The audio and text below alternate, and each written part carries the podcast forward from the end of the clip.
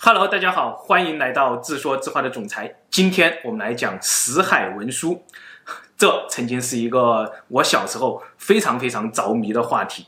为什么呢？因为在我小时候，八零九零年代初，那个时候死海文书的秘密尚未全部揭开，因此呢，市面上就有各种各样的阴谋论、五花八门的学说来对死海文书进行猜测啊。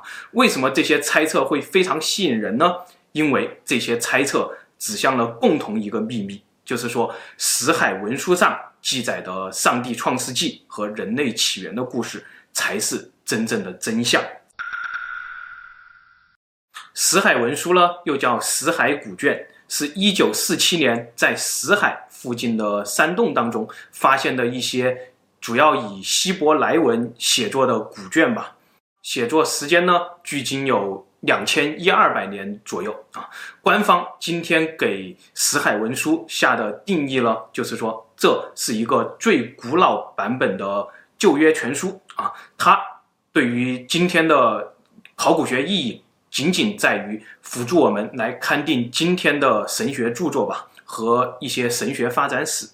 官方呢还宣称，死海文书的所有影印内容，从二零一一年开始，已经在网络上与考古发现同步进行了实时的刊载。但是呢，时至今日，仍然有很多人怀疑这些刊载在网上的死海文书的真实性啊，他们呢坚信。圣经上记载的那些上帝创世纪和人类起源的故事都是伪作，真正的真相呢被记载在死海文书这样一个古卷上面。他们坚信死海文书的真相一旦公诸于众，就像进化论对神学的挑战一样，可能会是对整个神学体系的一个颠覆。怎么说呢？这个问题就是说，呃，如果进化论，我们说它是用科学去反神学啊，这样神学还可以做泾渭分明的划分吧。你我们神学和科学是可以共同存在的，而死海文书的公之于众呢，这就相当于是用神学来反神学，搞不好这就是一个鱼死网破、共同覆灭的结果。一九四七年呢，有一个牧羊少年在死海周边的荒漠吧当中放牧，他的一只羊呢就钻进了一个洞穴当中。他为了把这个羊叫出来啊，就向洞穴当中扔石头。结果呢，他就听到石头打破瓦罐的声音啊。在这种好奇心的驱使下呢，他就走入了这个洞穴，发现了很多很多的瓦罐，而这些瓦罐当中呢，存放着很多很多的古卷。发现这些古卷的人呢，是贝都因人，他们并不认识这些古老的希伯来文。几经辗转反侧以后呢，这一批古卷就流落到了一位略通希伯来文的学者手上吧。他通过他的解读，他发现这一批古卷很可能就是圣经当中消失的那些犹太支派所书写的古老的圣经吧。但是呢，究竟写了些什么，他一时也无法全部解读。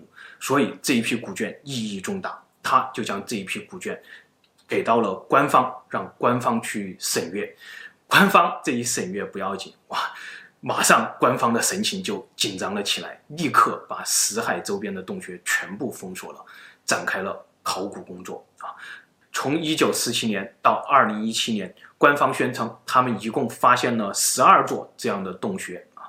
其中十一座洞穴是存放有这种瓦罐和古卷的，但是呢，当中有一座洞穴只有瓦罐而没有古卷，这就意味着，在这个世界上除了官方以外，还有很多人见过真正的真相。古卷被官方锁定以后，就要组织大量的人力来对这些古卷进行解读和研究啊。想当然呢，我们就能够想象到，这些研究的学者当中应该有大量的犹太人啊。为什么呢？因为他们是天生就懂希伯来文的。但问题就出在这里，第一批研究古卷的人，恰恰当中一个犹太学者都没有，都是一些基督教的神父和一些新教的学者。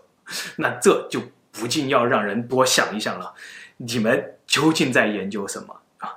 难道是说？这会让你们基督教和犹太教这样一对爷孙产生重大的分歧，最后导致神学覆灭神学的结局吗？从一九四八年开始呢，官方的考古团中就有两个非常奇怪的政策。第一个政策呢，就是说，在官方公布研究结果之前，任何人都不得查阅这些古卷。第二个政策呢，就是这样一个官方研究团始终只保持了八九个学者，而且这些学者只有当一个人去世以后，才能够新引入一位新的学者。哇，这种神秘的。像中世纪的秘密教会的仪式一样，这哪里像是一个现代的科学考古啊？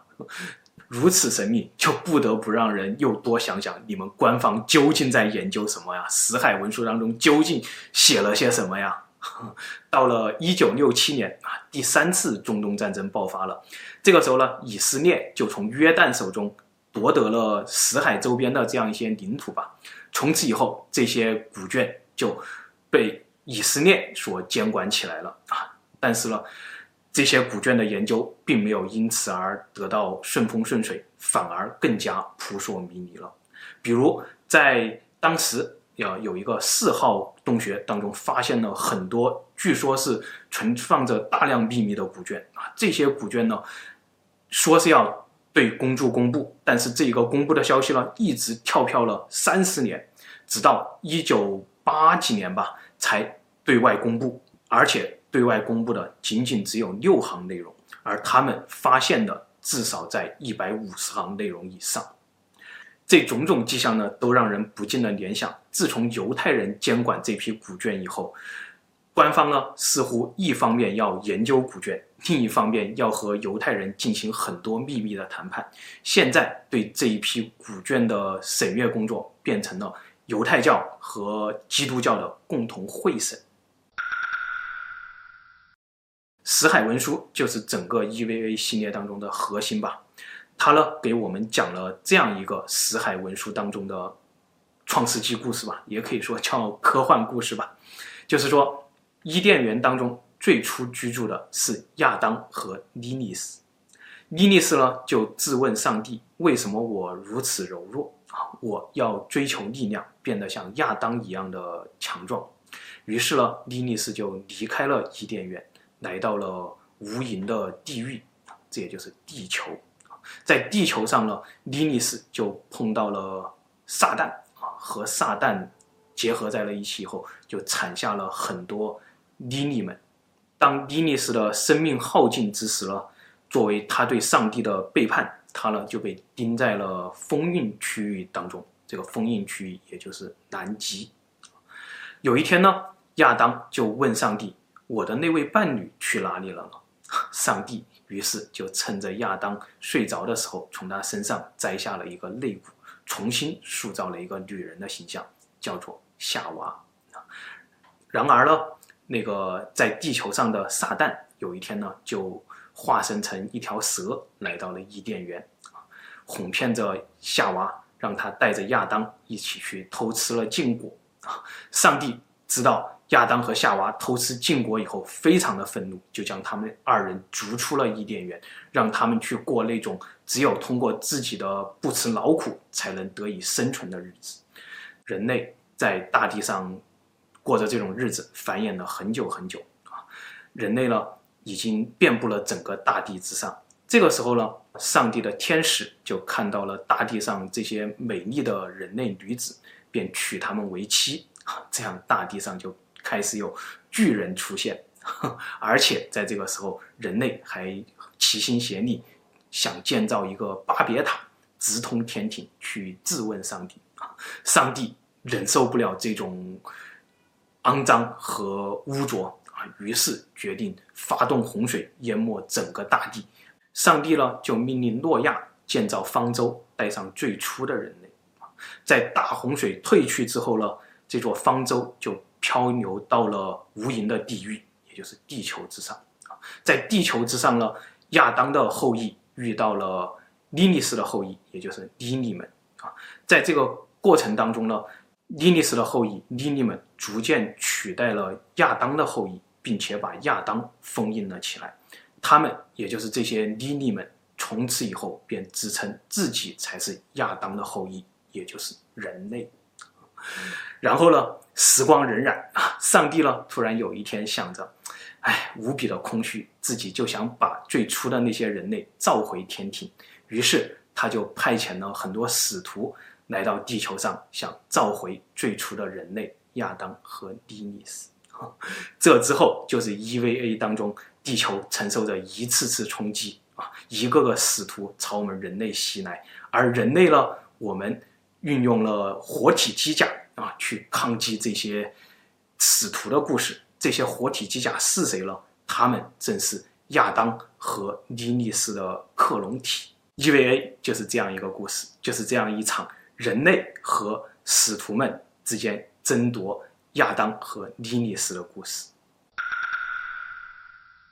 看完 EVA，真的非常佩服日本人的脑洞啊！然而，日本人为什么这么热衷于解读死海文书呢？